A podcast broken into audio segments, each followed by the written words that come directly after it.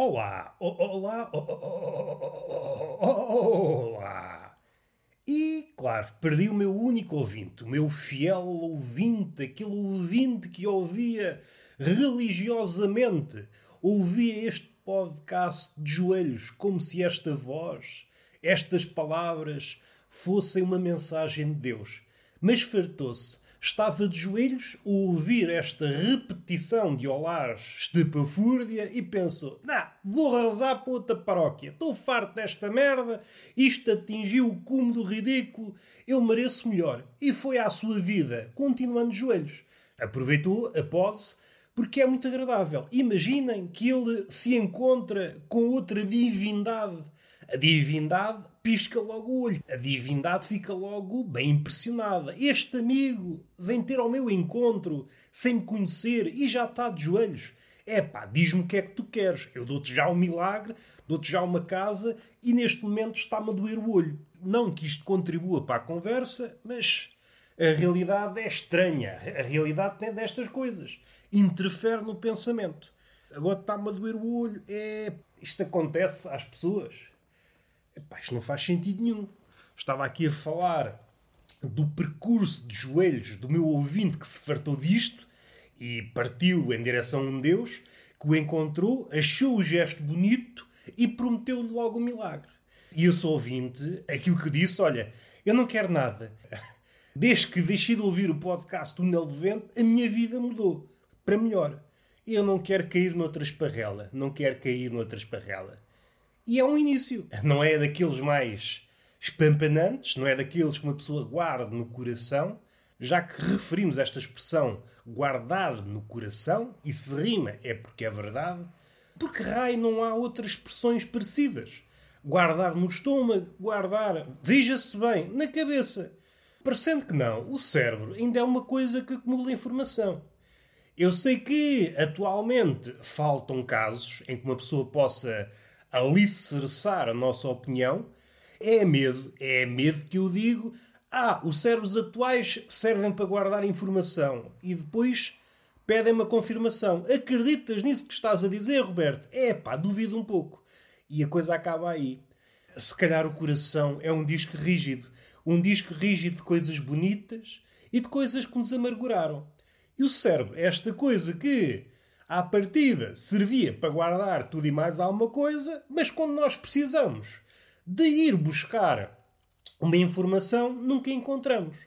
Parece um computador organizado por um bêbado. Põe nomes ao calhas e nunca encontra nada. Tudo desorganizado. Aquele ambiente de trabalho, aquilo parece uma miséria. Parece que alguém vomitou atalhos para o ambiente de trabalho. É uma praia de fundo com um vómito de atalhos. E nessas ocasiões, uma pessoa, que é isto? Quem é que anda a mexer no meu computador? Sou eu. Epá, vou deixar de me falar. E de ir para a frente tornam-se mimos. Se este raciocínio tem alguma lógica, é evidente que não. Mas nós não estamos aqui pela lógica, estamos aqui é pela galhofa. É isso que interessa. E o que é que interessa? Há dias tive a infelicidade, que é mesmo assim, é mesmo essa a palavra, a infelicidade, de cair numa espécie de buraco negro de mulheres e homens que falam num dialeto próximo ao português. Não é já bem português. É aquela mistura entre português e inglês. E o engraçado é que todas as pessoas falavam da mesma forma. Uma frase, duas, três linhas, iam intermeando uma palavra português, uma palavra inglês, uma palavra português, uma palavra inglês, uma palavra português, uma palavra inglês. E eu pensei, será que isto são pessoas? ou são bots? Ou perderam uma aposta? Parece-me assim um bocadinho. Como é que eu ia dizer num tom elogioso? Não consigo. É impossível uma pessoa com meia dúzia de neurónios elogiar estas pessoas. Chega a um ponto. Vamos partir do princípio que é preciso fazer o caminho até ao ridículo. Mas chega a um ponto em que essa pessoa está a escrever essa frase e devia dar conta do ridículo, da mesma, que é mesmo assim, da mesma. Utilizar uma palavra em inglês, vá, justifica-se. Há termos que uma pessoa é do marketing e há termos fica bem, gostamos do prestígio da palavra, do termo em inglês. Está aqui, eu sei o termo em inglês, toma lá. Estive a estudar para decorar meia dúzia de termos, para não pensarem que os estudos foram em vão. Inglês, parece logo outra coisa. Parece logo outra coisa. A mesma coisa acontece com a comida. A comida, se for em português, é pá, não é nada de especial. Preço baratucho. Se for em inglês, já às vezes aumenta. Se for em francês, ui! Eu já apanhei, vejam bem como é que são as coisas. Já apanhei pratos que começam em francês e acabam em italiano. É, pá, uma pessoa precisa ter estudos, tirar um doutoramento em línguas para dizer o prato. E isto acanha-me. Eu não tenho estudos para pedir um prato. É por isso que eu como bifanas e imperiais. Eu não tenho estudos para mais. Eu não quero passar vergonhas. E isto pode parecer acessório, superficial, não ter importância nenhuma, mas tem. Tem uma certa importância na vida de um gajo. Um gajo, às vezes, acontece, ouvi dizer que acontece. Como é que eu hei dizer? Dá-se o caso de uma pessoa enverdar pela via sinuosa do engate. Convidamos alguém para, para comer com vista a outras comidas, se é que eu me faço entender. O que é que sucede nessas alturas? Nós gostamos de sair bem na fotografia. E qual é o resultado prático dessa postura? Convidamos a pessoa a um restaurante com algum gabarito. Vemos nessa situação num sítio onde nem sequer conseguimos pronunciar os pratos. A pessoa do outro lado, neste caso, no meu caso, a mulher, olha para mim, então saí com um papalvo, o homem nem consegue pronunciar os pratos. Eu às tantas olho para o menu à procura. É isso que eu faço quando procuro o menu. Eu não estou à procura dos preços. Ainda que não tenha uma carteira avantajada, mas olha, para a desgraça é para a desgraça. Não é o preço que me impele numa direção ou noutra. Eu não estou à procura da pechincha. Eu estou à procura de um nome fácil de pronunciar. E isso leva, leva minutos. O que é que estás à procura? Ainda não encontrei o prato. E às tantas fecho o cardápio e digo ao empregado de mesa: Olha, é só uma imperial e umas azeitonas, não quer mais nada. Ah, mas isto é só entradas? Eu é que sei, eu estou em dieta e inicio agora. É a forma que eu arranjo para escapar esta esparrela.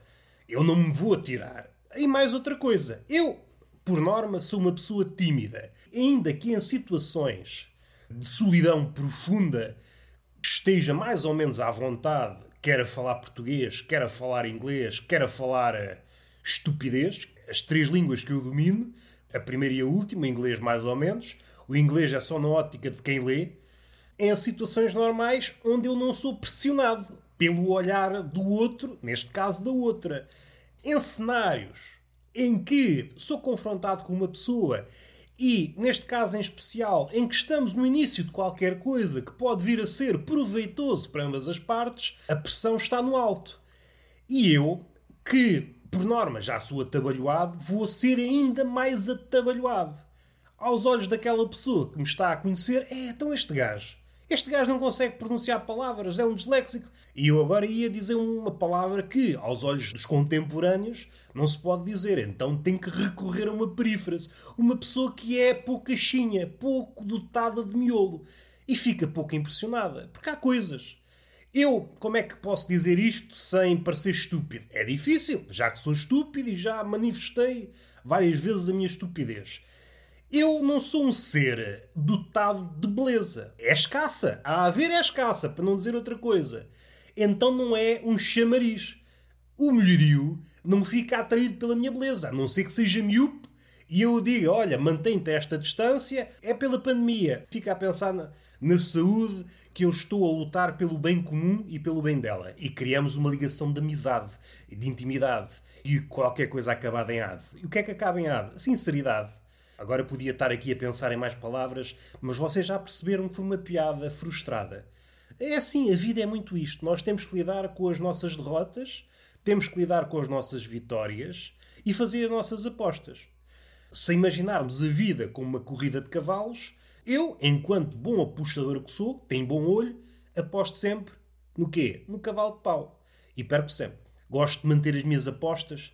Ainda não desisti que o cavalo de pau possa ganhar uma vez uma corrida. Sonhos que eu tenho. Há pessoas que sonham ir à Lua, outros a Marte, outros para o caralhinho que os foda.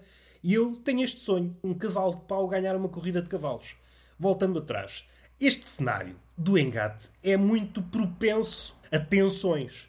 E uma pessoa que, em contexto mais ou menos seguro, já é propenso a engalfinhamentos de língua, a imagem que passamos ao outro é de um completo atrasadinho. Como a beleza não existe, a única forma de alcançar o outro, de engodar a mulher, é através da palavra, eu tenho que ter muito cuidado. Tenho que ter muito cuidado para não parecer já um palerma. No decorrer do tempo, a mulher a perceber-se-á que eu sou um palerma. Chegará o dia em que olha para mim e diz-me: Olha, Roberto, passados estes 15 dias percebi que és um palerma. É, senhor Sherlock Holmes, acertaste. Demoraste 15 dias, mas acertaste. Mas eu não quero dar de bandeja a minha imbecilidade. Dar ali um certo mistério. E o meu mistério é tentar fugir ao pronunciamento das palavras palavras inglesas e francesas e italianas. Não quero parecer já demasiado parvo. Quero deixar esta aura de mistério.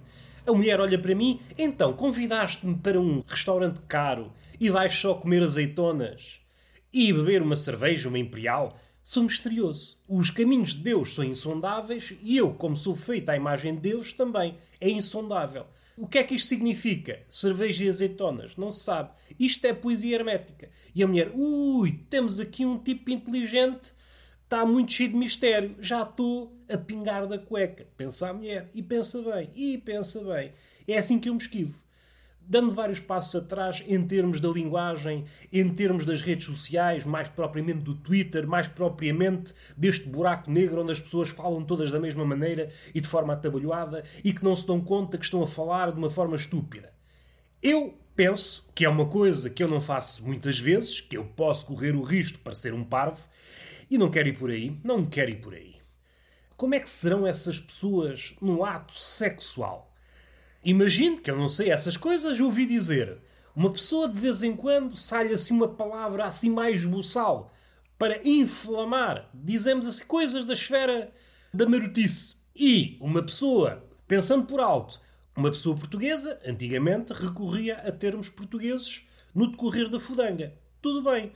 Dizia-se, caralho, foda-se, é, caralho, vocês sabem, vocês sabem que andaram na escola e isto aprendeu-se não na escola, mas atrás do pavilhão, que é uma espécie de escola paralela, é uma espécie de corredor entre a escola dita convencional e a escola da vida, que separa uma coisa da outra. Isto são coisas que eu lanço, isto não se aprende em lado nenhum. Isto são coisas que eu lanço e vocês devem anotar. E agora já me perdi. Escola da vida, corredores, pavilhões, escola convencional, enfim, vocês estrafegam-me o cérebro todo. E eu estava a pensar nestas criaturas no ato sexual. Essas pessoas, na vida, nas redes sociais, que ocupa quase a vida toda dessas pessoas, comportam-se desta forma, alternam entre palavras portuguesas e palavras inglesas. No sexo deve ser a mesma coisa. Um termo maroto em português, um termo maroto em inglês. E vão alternando. Ponham-se na situação em que há fudanga com uma pessoa dessas. Às tantas, parece que estamos a fornicar um rapper uma palavra em inglês, uma palavra portuguesa, uma palavra em inglês, uma palavra portuguesa. Às tantas só falta terminar o gemido com boy. Boy. Para rimar. Aqueles rappers que não conseguem rimar e utilizam sempre a mesma palavra no fim do verso. É essa muleta. Eu já os topei. Eu já os topei. Não é só pôr gajas e carros nos videoclipes. É preciso também haver assim uma certa decência na rima. Até o manjerico há uma certa decência até no manjerico. Podíamos dizer que é o, o parente pobre da poesia. O manjerico é uma espécie de rapper que só aparece de vez em quando. Aparece episodicamente nos Santos. Mas se olharem para o manjerico, não há nenhum manjerico que acabe todos os versos da quadra com boy. Não sei que boy, não sei que outra coisa boy, sardinhas, sardinhas boy, e agora estamos todos fodidos boy. Não. Esta quadra, aquilo que eu acabei de dizer é é digno de figurar em qualquer antologia de poesia contemporânea. Eu não me quero gabar, mas sei qual é a façanha que eu acabei de fazer. E isso entristece-me. Não me dá tesão. Não me dá tesão estar a foder um rapper. Mas pode-me dar se nós incluirmos, se nós elevarmos esta estupidez a outro nível. Se a pessoa que deve haver, estou a pensar nessa pessoa que alterna palavra marota em inglês, palavra marota em português. Mas será que há aquela pessoa que palavra marota em inglês, palavra marota em português e depois palavra marota em espanhol.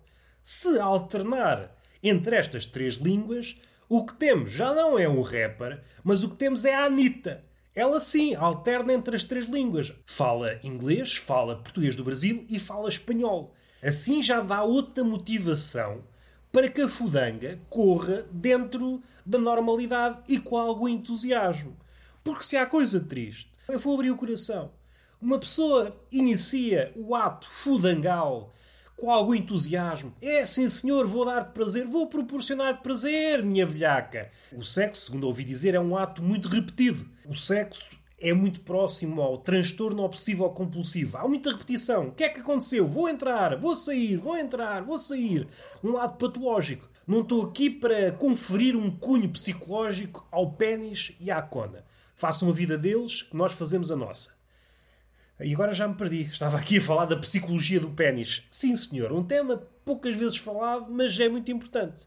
Como aqueles influencers que dizem: há pouca gente a falar nisso. A falar no quê? Na depressão. Sim, é claro, há pouca gente a falar na depressão. Tu descobriste a depressão, não foi? Foi.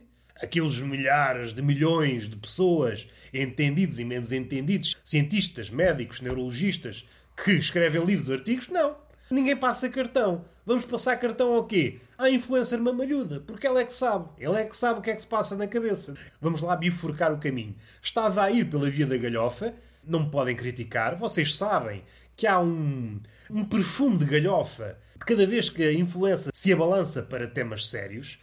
Para já é a forma como fala, isso já.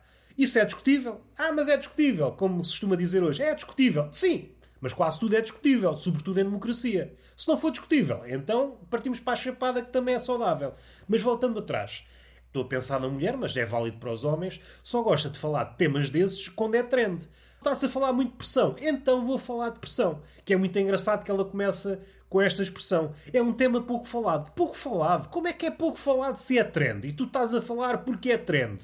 Não percebo. Será que as coisas passam-se em universos paralelos? Está a acontecer um trend no universo e tu estás a ser a primeira a falar noutro universo, se calhar é isso, eu é que junto as coisas, eu complico as coisas, eu não sei de nada, não sei de nada. É a via da galhofa, proporciona-me galhofa, proporciona-me sorrisos, risos e algumas lágrimas. É aquela altura em que o riso dá a volta e começamos a chorar e a pensar: o que é que eu estou a fazer à minha vida?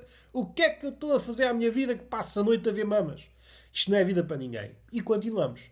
O vício é assim, o vício é assim. Somos viciados no visionamento de mamassal.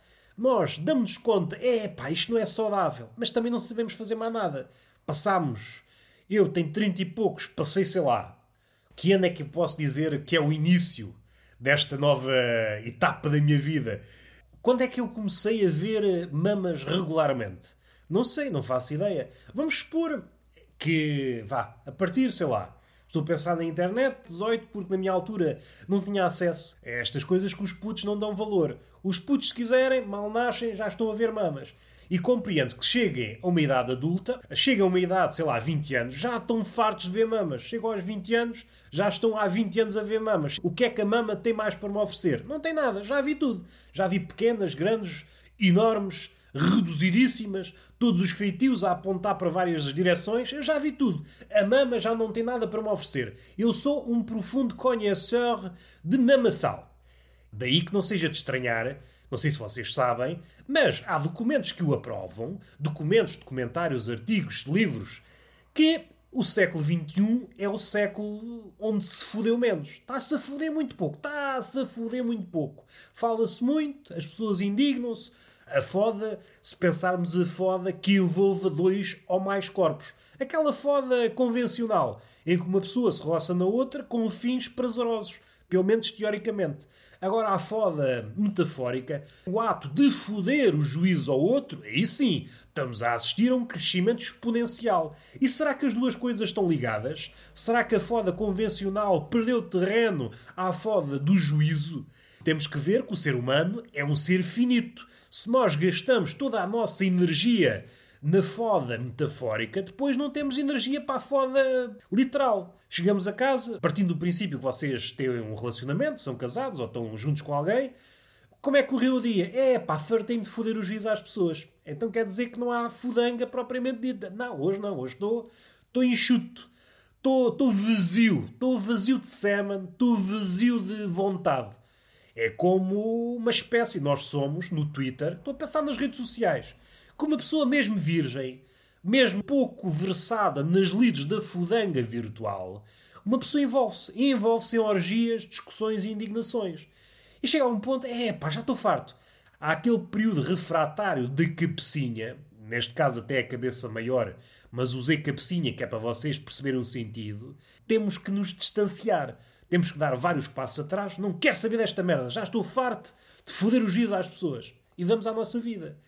Esta relação. Acho que falta-se estudar a relação foder propriamente, a foda convencional e a foda contemporânea, que é muito alicerçada no ato de fornicar o juízo ao outro e perceber como é que as duas coisas estão ligadas. Ninguém chegou lá, mas cheguei eu, também estou cá para dar um passo em frente. E agora já me perdi. Estava a falar de várias merdas, da fudanga, da tristeza da fudanga, da energia da fudanga, da energia despendida na fudanga metafórica. Fica assim o podcast? Fica assim? Ou ainda há mais? Será que o menino ainda tem mais alguma coisa para dizer? Não sei se tem. Tem energia? Tem. Estou a sentir a energia. Mas se calhar ficamos por aqui, porque às vezes também importa saber acabar. Beijinho na boca, que é uma boca que está sempre a pedir, e uma palmada pedagógica nas duas nádegas. Hoje vou optar por dar chapadas nas duas. Chegou-me aos ouvidos que a outra nádega às vezes queixa-se. É pá, o que é que ela tem de especial para levar e eu não levar? Não gosto de escutar esse tipo de queixas. Eu sou muito inclusivo no que toca à chapada nas nalgas. E ficamos arrumados. Até à próxima.